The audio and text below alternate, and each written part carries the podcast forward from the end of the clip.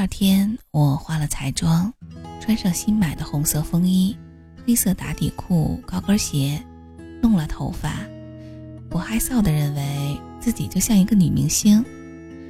父亲来接儿子，看到我说了一句特逗的话，他说：“哎呦，闺女儿刷新期了。”我说：“爸呀，这油漆下血本了可。”老爸说：“下血本也得下，我看你的黄眼睛。”走后，我心情大好的去店里，服务员来的时候大声说：“呀，姐，你太美了，让我亲一口来。”我们俩嘻嘻哈哈的打闹。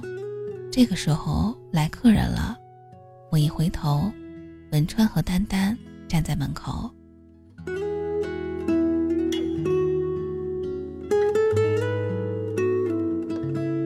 文川看见我有点发直，丹丹倒是先开了口，说：“在啊。”我说：“啊，我新开的店。”文川说：“不上班了吗？”我说：“挂个名头，想当老板了。”文川有些尴尬，我说：“洋洋，招呼客人。”洋洋热情地给丹丹介绍，我转身进了里面。里面是一个房间，我放了一张床、一个小沙发、一个电脑桌。平时没客人的时候，我和洋洋在这休息。我进了房间，打开电脑。其实我是不想看见他俩。这时有人敲门，开门的是文川，他想进卫生间，我指了指里面。洋洋忽然喊我。说他在小厨房蒸了鸡蛋糕，让我看好了没有。我进了厨房，文川出了卫生间，也跟我进来。我没理他，他问我最近怎么样，我说不错呀。他说我看出来了。我关了火往出走，文川拉住我，问我非要这样吗？我说。你想让我对你感激涕零吗？这个时候，丹丹喊文川，我转身出去，文川也跟出来。丹丹显然不高兴了，文川问他挑好没，丹丹拿着两个唇膏问文川哪个颜色好看，文川说都好。丹丹对洋洋说：“我呀，用什么老公都喜欢。”我冷笑。你用敌敌畏，他也有可能喜欢。洋洋来了兴致，巴拉巴拉的介绍了一大堆的产品，使劲的夸丹丹漂亮，夸文川年轻有为。文川直接掏钱说都要了，丹丹也很惊讶。洋洋麻利的划价，一共是两千零点儿。我说算两千吧，再送盒面膜。丹丹看了文川一眼。文川看着我说：“谢谢啊。”我说：“不谢，欢迎常来。”个人走后，洋洋八卦的问我：“姐，你是不是认识这帅哥呀？这帅哥可真大方呀。”我说：“这是我前夫。”洋洋愣了，顿了顿，一惊一乍的说：“哎呀呀，我忘了个事儿。”我说：“怎么了？”洋洋说。男士护肤品我忘了介绍了。晚上回我爸那接孩子，说了白天的事儿。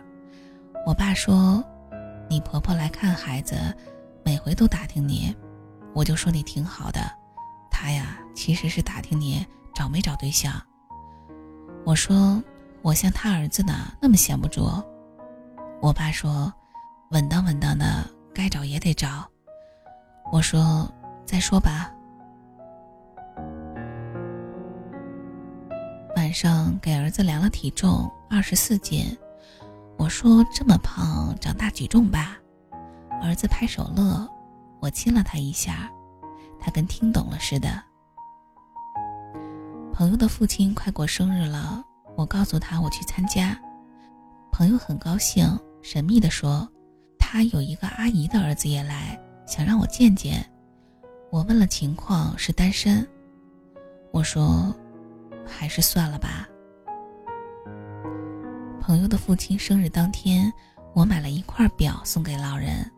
朋友说有些贵重了，我说：“你帮了我这么大忙，我孝敬你老爸应该的。”我要进去的时候，朋友又拉住我，告诉我文川和丹丹也来了。我说：“那我走。”朋友说：“别介，怕什么呀？他们应该躲你。”想想也是。文川看到我入席，跟我打了招呼。朋友把他阿姨的儿子李健安排在我旁边。我看文川的脸有点挂霜，我暗爽。席间，我们到朋友父亲那桌敬酒，李健帮我喝了一杯。回到位置，也是主动和我聊天儿我礼貌的回应。丹丹穿了一个低胸裙子。很撩人，朋友老公左右逢源，没办法，他和文川是同事，和丹丹也有业务往来，朋友跟我关系不错，开的店也临近，他总不能理一个不理一个。席散了，李健要送我回店，文川过来说想见儿子，我说在我爸那儿呢，你随时可以去。上了李健的车，我俩一路都没有说话。快下车的时候，李健说：“你俩离多久了？”我说：“几个月。”李健哦了一声，停一下，说：“再联系。”我笑着说：“啊，没事儿，朋友乱点鸳鸯谱。你要是找女朋友，我给你介绍。”李健也笑着答应了。回到店里。想想宴席中李健的殷勤，和知道我离婚并有儿子时的惊讶，我有些释怀。找男朋友这事儿，还是看缘分吧，得情况差不多的，咱不能祸害小伙呀。朋友打电话来，语气急躁，埋怨文川不该当着李健的面说儿子的事儿。我说没关系，他不说我也得说，这事儿呀，压根儿不靠谱。朋友问我文川什么意思，我说他想儿子吧。朋友说，我看他就是怕你找男朋友。我说随他的。朋友说，你没看丹丹当时的脸色有多难看。我说，这就受不得了，真是天生的怯命。临挂电话的时候，朋友说，我觉得文川对你还有感情。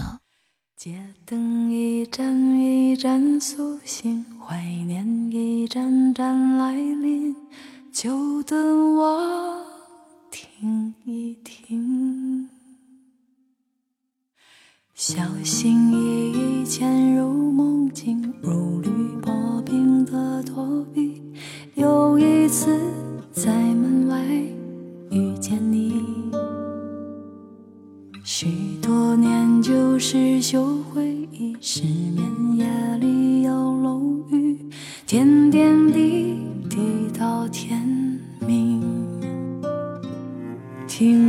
风还细，时光却匆匆老去洒水车路过，冲洗城市的记忆，玻璃窗，一个一个像旧电影，每一站都是刚褪色的你。当时青春年少，相遇太早，紧紧牵手拥抱。透支太多心跳，岁月汹涌波涛，冲散恋人毫无预兆。从今只能凭吊，当时青春年少，我们相爱很早，时间无尽隧道，只能向前长跑。旧梦几度缥缈，醒来已经不堪寻找，何时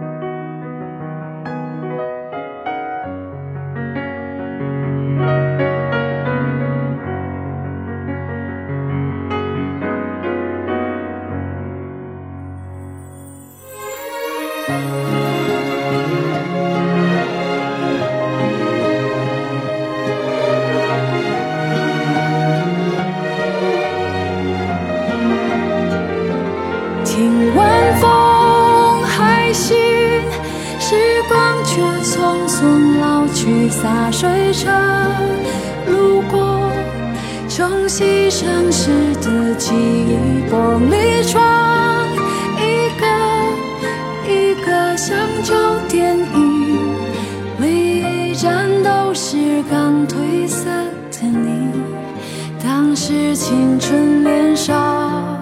我们相遇太早，轻轻牵手拥抱，透支太多心跳。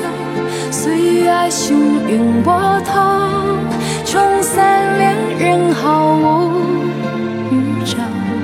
从今只能凭吊当时青春年少，我们相爱很早。